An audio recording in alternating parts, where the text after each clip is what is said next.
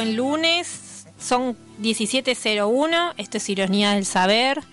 Esta melodiosa voz que escuchan eh, detrás del aparato soy yo, ¿sí? Carmen Carrizo, abogada por el momento, licenciada en casi todo.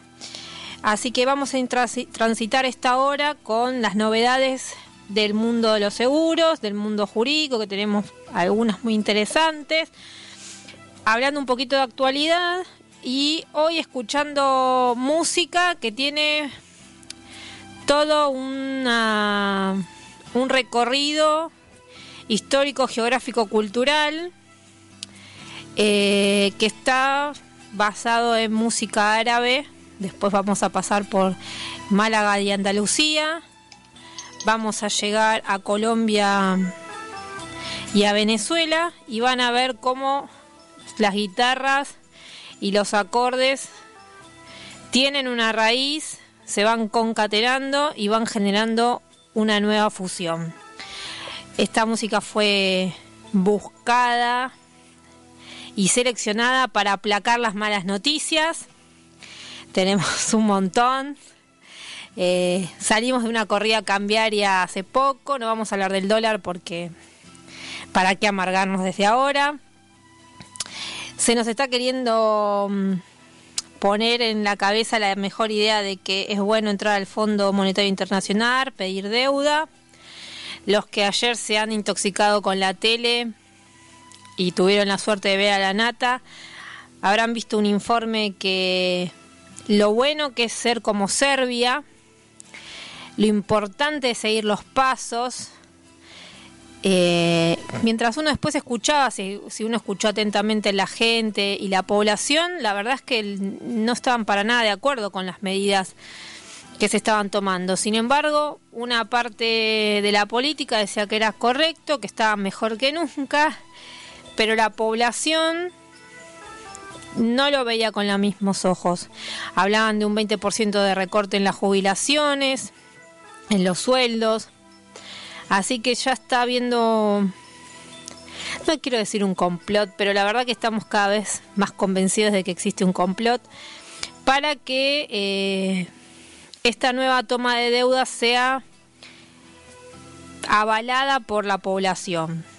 Vamos a transitar ese tema lo mejor posible, con la cabeza fría, demostrando por qué creemos que no es lo mejor para nuestro sector de la población, lo que nosotros, lo que nosotros somos, que es la gente trabajadora. La verdad que para nosotros esta nueva toma va a ser lo mismo que fue antes, ajuste y achique. ¿Y por qué es importante que nosotros tengamos las herramientas constitucionales para no perder nuestros servicios públicos? Nosotros pagamos impuestos para tener servicios, no estamos obligados, pero nuestro Estado los brinda. Y a partir de brindarlos, estamos obligados a exigirlos, es nuestro derecho. No todos los estados brindan los mismos servicios que tenemos nosotros. En Serbia está todo, todo lo que son servicios estatales son todos con arancelados, con costos. En Estados Unidos no existe absolutamente nada que sea brindado de forma gratuita prácticamente. En Suiza sí, en los países nórdicos también. Y ellos no lo ven como gastos, los servicios que se le prestan a la población, salud, educación, eh, vivienda, justicia, sino lo ven como una inversión. Nosotros teníamos la misma visión en cuanto a que esos servicios son inversiones hacia la sociedad y que van a redituar en la mejora de la población. Claramente lo vemos con el sistema de salud, de por qué es importante tener un sistema de salud eficiente, eficaz, completo. Por eso tenemos las prestaciones médicas obligatorias. Por eso ninguna obra social, ninguna prepaga, ni el Estado puede dar menos servicios que los que están ahí eh, expuestos. Porque es importante tener una educación pública, gratuita, universal, obligatoria hasta el secundario, gratuita y no arancelada y también universal en la facultad. ¿Qué, qué país queremos construir con estas dos pilares fundamentales que están tratando de ser destruidos? ¿Y por qué tenemos que dar el foco en esto? Porque en la medida de que estos pilares están siendo erosionados, nos vamos a encontrar que nuestra población va a decaer tanto en conocimiento, si nosotros necesitamos 10 ingenieros civiles, nos vamos a encontrar que nuestra población solamente va a brindar uno, tal vez dos, porque el generar que toda esta masa de gente ingrese a la, educación pública, primaria, secundaria y universidad, después nos va a dar, va a decantar en una gran cantidad de profesionales en todas las ramas. Y ni hablar, si tenemos la suerte de tener un presidente que ponga nuevamente eh, metas de Estado con respecto a ciertas eh, carreras, como había sido las matemáticas, que nosotros tenemos una universidad, pero tenemos pocos estudiantes que se egresan, que se gradúan. Y lo fundamental que es las matemáticas, para después aplicarlas absolutamente todo. ¿Cómo necesitamos eh, técnicos que salgan de la UTN? ¿Cómo necesitamos médicos para que puedan eh, ejercer el plan de salud en todo en todo el país? ¿Cómo necesitamos docentes? Pero si nosotros encontramos que todas estas áreas están siendo recortadas, no vamos a tener médicos para que puedan eh, cubrir los, cargos públicos en los hospitales. Ya de, hecho tenemos los hospitales que cierran a las 12 del mediodía, 2 de la tarde como mucho. Y tenemos un edificio que de 2 de la tarde a 8 de la noche no funciona.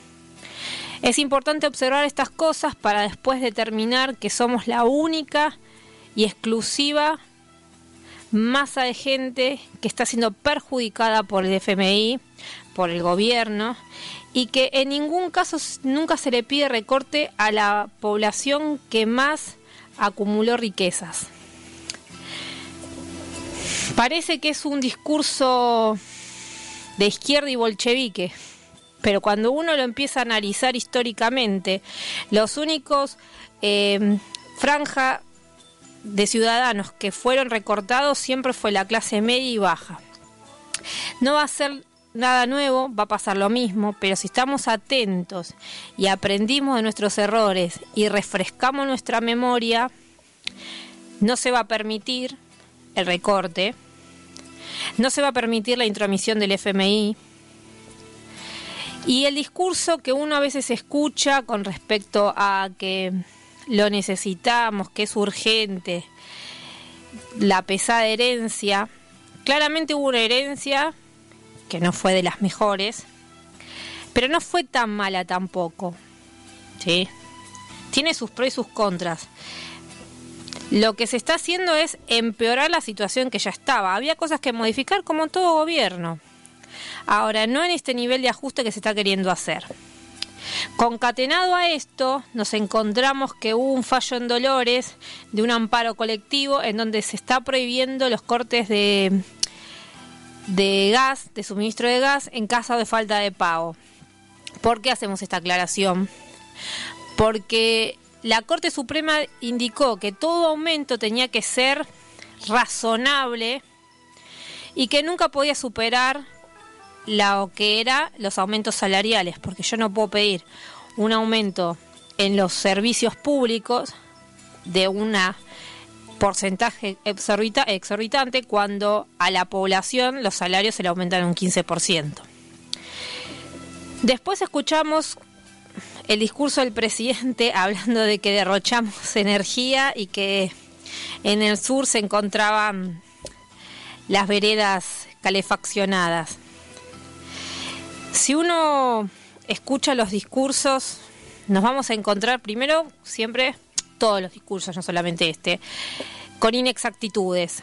Pero claramente en estos últimos que estamos viendo, son inexactitudes maliciosas para confrontar. Yo creo que ya llega un momento que la población no le está dando mucho valor a estos discursos ni valora la palabra. Lamentablemente ha dilapidado un capital político que ha tenido y con una cantidad de malas decisiones, sin contar que ha tenido críticas desde su lado, desde em, eh, profesionales que fueron parte del gobierno y que ahora lamentablemente lo están destrozando con las críticas. Caso Merconian, caso Pratt Guy y en un caso mucho menos eh, que repercutió menos es el caso de el que era novio en su momento de ay se me olvidó de Luli Salazar Redrado que están criticando las actitudes que han tomado, las decisiones que han tomado y que han generado, y ya creo que está fuera de discusión, que la corrida cambiada fue generada desde el gobierno para un beneficio especial y particular de un sector que después se descarriló. Tratemos de que esto no vuelva a suceder y seamos atentos a lo, a lo que está pasando. Porque todas estas corridas repercuten siempre en nosotros, en la clase trabajadora. Y todas las decisiones repercuten en nosotros, o sea que no somos ajenos a esta realidad. De hecho, somos las principales víctimas y los que en principio tenemos la peor eh, lugar en donde vamos a encontrarnos. Porque no puede ser que nosotros, nuestro sueldo sea un porcentaje más del 20% se le vaya a lo que son los servicios públicos. Aumenta la nafta, aumenta el dólar, aumenta la nafta, aumenta el transporte, aumentan los alimentos. Tenemos que estar pendientes en todo esto, no tenemos que dejarnos distraer porque todo lo que nosotros dejamos pasar después se va a convertir en una bola de nieve que nos va a determinar en problemas políticos y económicos mucho más grandes. Por eso es necesario estar pendientes, tener memoria de lo que pasó en el 2001, no entrar en la paranoia, pero sí estar atentos, exigir determinadas cuestiones, exigir que determinados derechos que se fueron conquistando no se pierdan, porque derecho que se cede, derecho que no vuelve. Entonces, si nosotros volvemos a dejar que se, que, mm, se, haya, se tenga una ley de flexibilización laboral, los trabajadores nuevamente vamos a estar en una situación vulnerable. Vamos, ya estamos en una situación precaria, ya estamos en una situación desigual. Si cedemos derechos, vamos a estar en peores condiciones. Esto no significa que uno no tenga que dar una mano al país, no significa que uno tenga que poner palos en la rueda, pero sí poner la mirada a las sectores que más ganancias han dado y a los sectores que menos comparten esas ganancias con la población y con el Estado. Entonces, hagamos algo distributivo de una manera racional. No puede ser que la misma clase siempre es la que esté entregando y haga los ajustes y las clases, el sector que mayor ganancia tiene durante todo el año y durante toda la gestión, prácticamente no esté compartiendo y soportando los pesos del ajuste. Así que esa es nuestra principal eh, mirada con respecto a lo que pasó la semana pasada, lo que va a pasar dentro de los 30 días, que todo el mundo está eh, dictaminando que vamos a tener otro, otra semana inestable. Pero independientemente de esas cuestiones, tenemos que estar pendientes de las cosas que están pasando de esta movida electoral, de esta movida de mundialista, que están entrando leyes para después ser dictadas por los diferentes por las cámaras. Tenemos que seguir presionando a las cámaras para que generen leyes con responsabilidad. Volvemos a recalcar que es importante la responsabilidad de diputados y senadores con respecto a las leyes, a la ley de tarifazo, a la ley laboral, a la ley jubilatoria, a la de tributaria, porque esas leyes después entran en el tejido social y hacen estragos. Así que eso es nuestra es el primer objetivo que tenemos que tener y vamos a tener en este programa, que es poner en tela de juicio todo lo que se está armando y tener una mirada crítica sobre los acontecimientos que estamos viendo en estos días. Sin contar que el diario de izquierda ya está diciendo que estamos entregados al Fondo Monetario Internacional y que el programa de la Nata es absolutamente oficialista, tampoco nos vayamos por ese, por ese extremo, pero claramente hay una visión de demostrar que este nuevo fondo es absolutamente distinto al anterior cuando las medidas son las mismas. Y cuando este gobierno ya las estaba tomando anterior. O sea que había una intencionalidad. Vamos a seguir analizando eso en el transcurso del programa y vamos a empezar a endulzar la tarde con un poco de música porque la verdad que vienen temas eh, ásperos con respecto a seguros, competitividad, cómo se está viendo eh, ese, cómo está viendo el sector, ese sector al país, a la economía, las medidas que está tomando, cómo la justicia también está siendo eh, funcional en algunos casos con estas medidas y en otros sectores no tan mayoritarios tratando de dar resistencia. Así que bueno, vamos a empezar con un poco de música. Creo que tenemos el paso doble taurino, que es uno de los más lindos, y después eh, el tema que le sigue, que no lo recuerdo. Son dos temitas juntos. Vamos a pasar.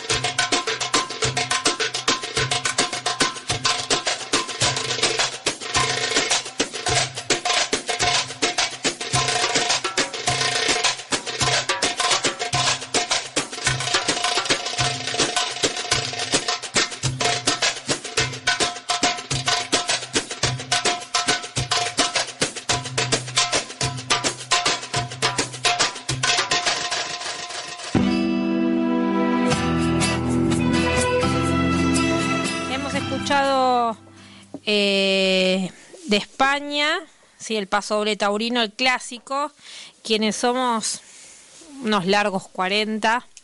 Eh, recordaremos que esto cada dos por tres lo ponía Tony Jerry cuando alguno de los dos se comportaba como toro y el otro hacía las veces de, eh, de torero.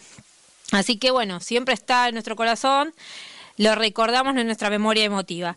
Y el otro es de mm, Arabia y es eh, un poco una reminiscencia de lo que después más adelante vamos a encontrar eh, en las costas eh, latinoamericanas, en realidad, con las diferentes migraciones que tuvimos. Así que bueno, lo vamos a empezar a escuchar con diferentes instrumentos y evolución musical. Vamos a hablar un poquito ahora de seguros. El segmento seguro siempre está presente. El día 17 de mayo tuvo eh, la conferencia anual sobre seguros, una de tantas que tenemos durante todo el año. En este caso, las compañías y el mercado asegurador empieza a ver cómo se encuentra la Argentina económicamente, cómo ve las proyecciones para el 2019, la estabilidad económica, las nuevas perspectivas de negocios que hay en las diferentes ramas, los aumentos, los descensos en cada, en cada rama aseguradora, las empresas, los paquetes y servicios que empiezan a dar, los nuevos productos. Y nos encontramos que este 17 fue un tanto áspero y con incertidumbre. Eh, se encontraron, si bien mucho más tranquilos que otro, que una conferencia anterior a la que había asistido, no estaban como muy tranquilos de lo que iba a ocurrir. Sin embargo, con eh, visiones de futuro, con nuevos mercados, con nuevas proyecciones y nuevos productos, como es lo que es el seguro de vida y de retiro, con y sin capitalización, que es un producto que había sido olvidado por mucho tiempo. Con esta reforma jubilatoria y previsional volvió a salir al mercado con mucha fuerza y ahora lo están poniendo como una herramienta importante al momento de una venta. El mercado de vida es un mercado muy complicado. Sabemos que estamos hablando cuando contratamos un seguro de vida. Claramente es la otra antítesis de la vida, que es el fallecimiento de un familiar. Y en el caso de no fallecer el mismo, sí tiene la opción de que a determinada edad poder retirar ese capital que se fue suscribiendo durante el periodo de la póliza y poder utilizarlo como un fondo de retiro. Es importante tenerlo en cuenta, especialmente si eh, para contratar este producto, especialmente si somos cabeza de familias, el único proveedor o el proveedor de mayor ingreso en la familia. ¿Por qué lo decimos? Porque ante una circunstancia como el fallecimiento del proveedor, en donde está en cabeza de este sujeto el ingreso de la economía familiar, se genera en todo el núcleo familiar cuando esta persona muere, eh, no solamente el desarrollo emocional, sino el desarrollo económico, que puede ser rápidamente subsanado con una póliza de estas características. La gente no toma conciencia de la importancia que tiene un seguro de vida hasta que se encuentra o en esta circunstancia o le pasa a alguien muy cercano. Empecemos a tener conciencia con respecto a eso. La muerte es algo inexorable que nos va a ocurrir a todos. Podemos ser más ordenados, ¿sí? También les sugiero a todos que hagan un testamento eh, para tener cuestiones patrimoniales y no patrimoniales eh, ordenadas. No nos gusta hablar mucho del tema, pero después nos encontramos que ante uno de estos episodios, con un montón de problemas eh, que no los teníamos previsto. Claramente el económico es uno, pero eh, tenemos cuestiones patrimoniales o no patrimoniales, como con quién van a ir nuestros hijos en caso de fallecimiento, que eso se puede dejar asentado en un testamento, si queremos generar algún fondo para alguno de nuestros hijos, si queremos eh, determinar algún bien nuestro que vaya a alguno de nuestros herederos en vez de a otro. Y la verdad es que como nuestro sistema sucesorio sabemos que todos vamos a heredar una parte u otra, dejamos como olvidado el tema del testamento. Pero es muy importante dejar ordenadas nuestras, eh, nuestras cuestiones en papel y nuestro, nuestro patrimonio. También está, es muy importante dejar, por lo menos con un seguro o con una suma de dinero mínima posible para que ante la adversidad de la muerte, con dinero se pueda llegar a cubrir las deudas que uno deja con respecto al fallecimiento y las cuestiones de lo que es la muerte y el entierro. Es horrible hablarlo, yo lo sé, pero es un tema que hay que sentarse a pensar y fue uno de los temas fundamentales y principales de lo que fue la jornada de seguro, que hablaron de vida, que hablaron de retiro, que hablaron de capitalización. ¿Por qué? Porque claramente el mercado está viendo que algún tipo de recorte en las jubilaciones o en los sistemas de, de, los que presenta PAMI va a haber. Sabemos que PAMI ante un fallecimiento está reintegrando una suma de dinero que es casi absurda, pero lo está haciendo. Está sacando algunos servicios, la jubilación no está alcanzando y el mercado asegurador está viendo que todo esto ocurre y está ofreciendo paliativos para estos temas. Es bueno pensarlo, sentarse con su productor asesor de seguro, que le comente qué servicios hay, que le comente cómo se puede pagar, para poder por lo menos aplacar toda esta movilización que puede llegar a ser un fallecimiento en el núcleo familiar y hacerlo como mínimo que la penuria económica no sea lo más grave. Así que ese fue uno de los ítems. El otro fue la creación del expediente digital para los reclamos y los siniestros, algo novedoso que la superintendencia generó Anteriormente nosotros cuando hacíamos un reclamo o un siniestro teníamos que acercarnos hasta la compañía, teníamos que hacer reclamo vía telefónica, teníamos que hacer reclamo personalmente, pero ahora está habiendo un nuevo sistema en donde uno ingresa la denuncia vía web, se tramita el expediente online y genera una resolución. Esto hace muy poquito, salió en los primeros días de mayo.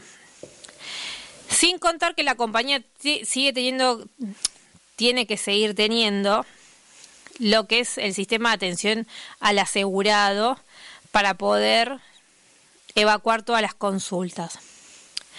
Lo que sí nos estamos dando cuenta es que cada vez está todo más digitalizado y los que son analfabetos digitales van a quedar a la vera del camino.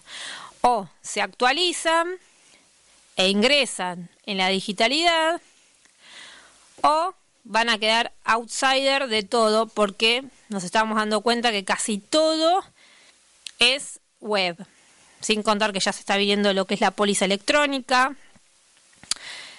Eh, está habiendo nuevos sistemas para cotizar y asegurar de forma web sin tener intermediarios. Los productores asesores de seguro tenemos que ver qué valor agregado damos, qué servicio, porque el asegurado tranquilamente, sin intermedio de nosotros, podría generar una póliza. Ahora bien, ¿qué diferencia hay entre una póliza producida por un profesional y una solo por el asegurado? Claramente el profesional tiene mayor conocimiento sabe qué paquetes de servicio está brindando las compañías, sabe cómo poder conjugarlos para tener una mayor efectividad al momento de un siniestro, mientras que el cliente, el asegurado, lo único que se va a poner como objetivo es el menor costo de la póliza. Siempre recalcamos nosotros desde acá que no es lo único importante, de hecho ni siquiera es lo importante, sino que al momento de contratar una póliza, lo que importa es qué compañía tenemos, cómo responde esta a los siniestros, cómo atiende al asegurado, qué marco, qué enmarca esa póliza, cuáles son los siniestros que están dentro de la póliza, cuáles los que quedan excluidos. Entonces, el asegurado no va a ver todas esas cuestiones porque no es su profesión. Al momento del siniestro se va a dar cuenta que lo que pensó que contrató no era. ¿Y qué va a ser lo primero que va a decir, como dicen todos? La compañía me estafó. Sin embargo, lo que hizo fue solamente contratar acorde a su bolsillo. Por eso creo que estas nuevas maneras web de contratar nunca van a reemplazar al productor, porque el productor entiende otras cuestiones, comprende lo que el asegurado necesita, le brinda el producto que mayor, que mejor se acerca a su necesidad y también tiene como objetivo tener el mejor precio. Así que todas personas que quieran acercarse, busquen a su productor asesor de seguros, consulten, consulten por vida, consulten por integrales de comercio, eh, por los automotores, por las ART. Siempre se van a encontrar con que van a tener el mejor asesoramiento. ¿sí? Van a tener un montón de variables que el productor va a tener en cuenta al momento de brindarle una póliza sobre otra que solamente el precio. Así que eso es lo que se está, se está viendo. Mi humilde opinión es que si bien la web en algún punto parece que va a, suplantar al productor, a mediano o largo plazo para mí eh, no va a ser así. Y después lo último que se, em, que se habló sobre los seguros fue el aumento lamentable, triste, de eh, los accidentes de tránsito de gravedad con respecto al año 2017. Con lo cual nos está diciendo que estamos eh, manejando peor, con mayor temeridad, y que estamos generando no solamente daño a las compañías, daño personales, daños patrimoniales, sino claramente un daño a lo que es la salud pública, porque todo este, este, este aumento repercute en la salud pública porque el hospital y el SAM es el que primero va a dar auxilio al momento de un siniestro. ¿Qué está queriendo decir?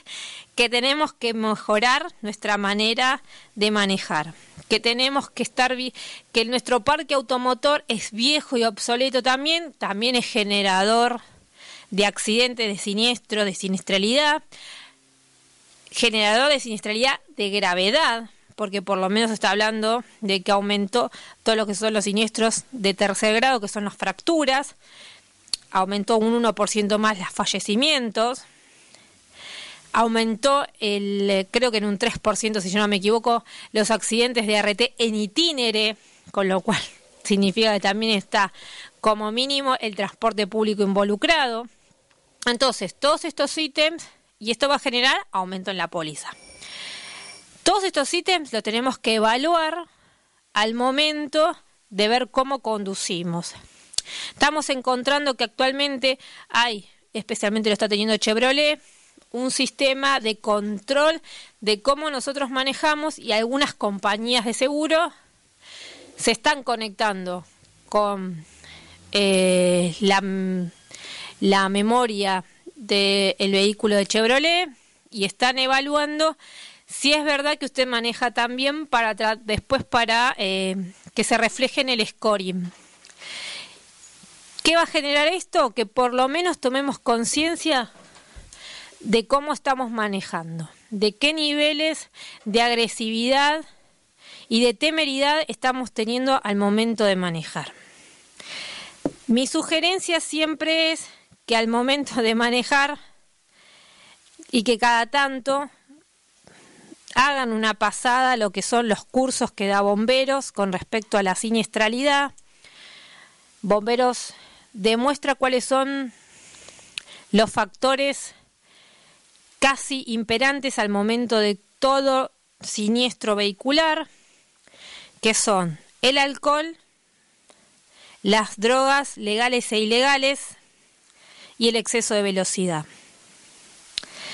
Sí, estos son como los tres factores que casi están en el 90% de la siniestralidad. Y que la franja que uno a veces piensa que es de lado la juventud entre los 18 y los veintitantos de años, desde hace un tiempo a esta parte, se ha extendido hasta los 50. Con lo cual no solamente son los jóvenes los que están manejando mal, sino que la gente adulta, ¿sí? con muchos años de experiencia en la calle, también está tomando malos hábitos. Beber al momento de manejar, exceso de velocidad y lo que habíamos dicho de las drogas, legales e ilegales. ¿Por qué remarcamos esto? Porque muchos están tomando eh, fármacos que son legales, que están recetados por el médico, pero que no está permitido manejar y esto disminuye los reflejos y no lo toman conscientemente, o sea, no son conscientes de que esto le está generando, que puede generar una siniestralidad. Entonces, con estos números de aumento, que es el 20,7% aumentó de un año al otro, es una barbaridad. Una barbaridad, la verdad que es lamentable. Sin contar el estado de las rutas que ayuda, la falta de luminosidad, la falta de, de señalización, todo eso suma. Pero la temeridad de los conductores es la principal fuente. Así que bueno, estamos encontrándonos con todo eso. Y es una toma de conciencia que todos los años nos hace lo que es eh, asistencia vial, pero parece que no estamos, no los estamos escuchando en absoluto. Les pido por favor que todos aquellos que manejen tomen en cuenta estas palabras, se sienten a reflexionar, no solamente en el uso del cinturón, sino en la distancia de que uno tiene que guardar de un vehículo a otro, la distancia de seguridad, cómo se encuentran las luces, cómo se encuentran las gomas, cómo me encuentro yo al momento de manejar, si bebí, si descansé. Ya ni hablemos que estamos tensos o que estamos nerviosos porque vivimos en Argentina el 90% de la población tiene estrés y el otro no, 10% que no tiene estrés está absolutamente dopado, con lo cual no puede manejar, pero sí seamos conscientes de que estamos manejando un vehículo y somos podemos ser generadores de algún tipo de daño hacia terceros hacia nosotros mismos, hacia nuestra familia y hacia terceros. Al momento que nosotros tomamos conciencia, vamos a manejar desde otra manera. Por eso siempre los invito a lo que son los cursos y las charlas de bombero, porque por lo menos un par de meses uno medio que se encarrila porque ve cosas horribles y después sigue con las viejas mañas. Pero por lo menos dos o tres meses uno estuvo alerta y consciente. Así que ahora vamos con nuestra segunda tandita de música y creo que ya después me toca el saludo final. Algún temita más daré si me da el tiempo y si no nos veremos el nos escucharemos el próximo lunes. Así que después vemos si volveré con temas o solamente para saludar.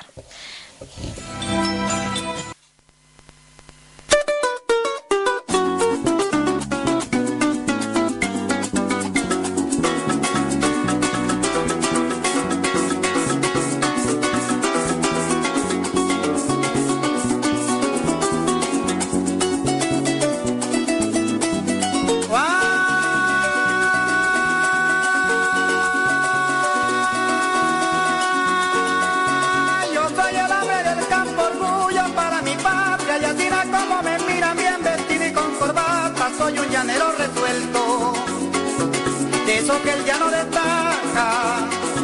Soy el pinar de las aves prendido a la rama gacha, el relincho de caballo acariciando potrancas, el pitar del toro criollo cuando en la noche descansa. Mi corazón es un río que navega mi esperanza, dejando que el pensamiento llegue al puerto donde atraca. Señores, soy un llanero. Eso a mí se me resalta.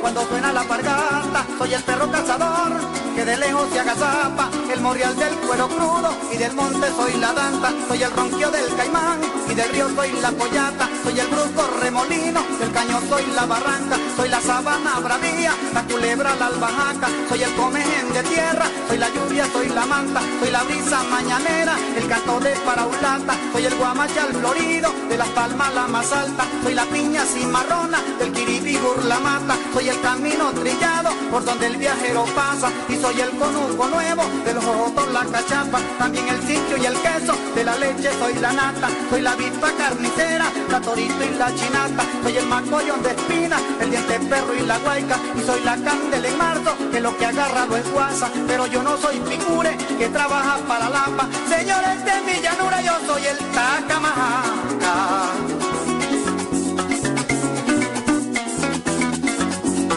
saludo especial para los doctores Álvaro Roberto y Luis Eduardo Ordóñez, quienes me aprecian como un hermano. En diciembre estaré con ustedes en la Hacienda del Caucho, Bucaramanga.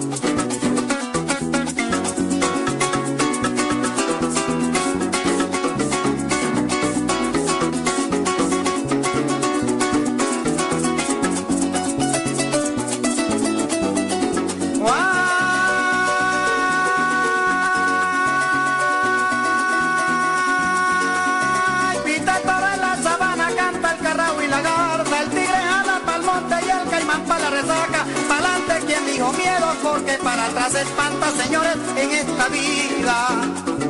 Cualquier perro lo amenaza, buscándole fácilmente para que caiga en la trampa. Por ahí tienen el decir que Joaquín Rico no canta, pero vean se lo demuestro a través de mi garganta. La crítica destructiva yo no le doy importancia para un buen entendedor. Con pocas palabras basta, escribo y canto sabroso, no lo heredé de mi taita, puedo cantar un pajarillo, se número y guacharaca, eso me lo brindo el llano, las flores y su fragancia, y la brisa mañanera pone a mi favor la gracia, heredé del matapalo, del botalón y las trancas, y el sujeto me enseñó a cantarle a la vaca. Mansa, y a mi pueblo le he cantado con infinita constancia, y he recorrido mi llano, lo puedo demostrar que soy goleador de buena marca.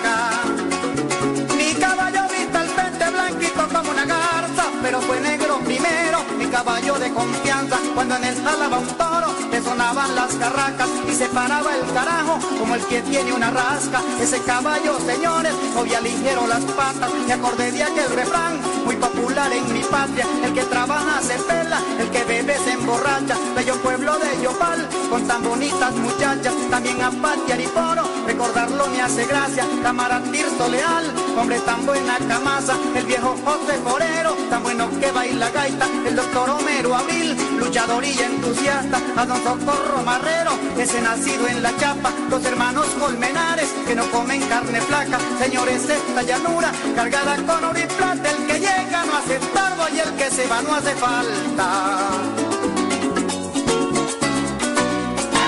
This is the classic Malagueñas.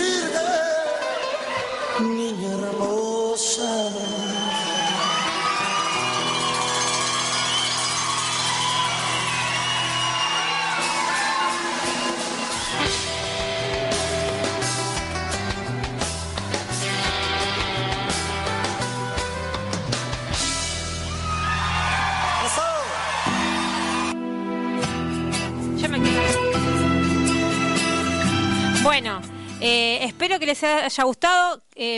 Sal- la malagueña salerosa, a mi gusto, a mi gusto, es una de las canciones más lindas. Eh, tiene un atractivo hermoso. Siempre trato de traer. Me gustan todas las versiones, algunas más que otras.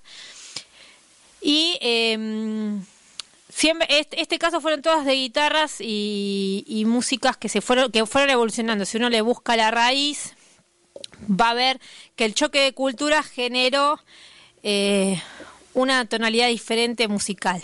Si tenemos suerte y tengo tiempo, el, lunes que viene vamos a ver la fusión China-India que es muy linda. Es un poco, vamos a tratar de buscar temas más cortos, porque son todos de 8 minutos, pero vamos a ver si, si podemos, aunque sea hacer un compiladito, en donde vemos que la evolución eh, musical, cuando dos instrumentos y dos áreas diferentes se encuentran, hacen algo tan bello como la música, un nuevo, una nueva moda, una nueva, un nuevo género musical. Así que con esto me voy. Eh, esperando que hayan disfrutado de la música y que eh, puedan tolerar y soportar las noticias que hemos dado hoy. Así que saludos a todos y nos vemos el próximo lunes. Esto es Ironías del Saber y espero que les haya gustado.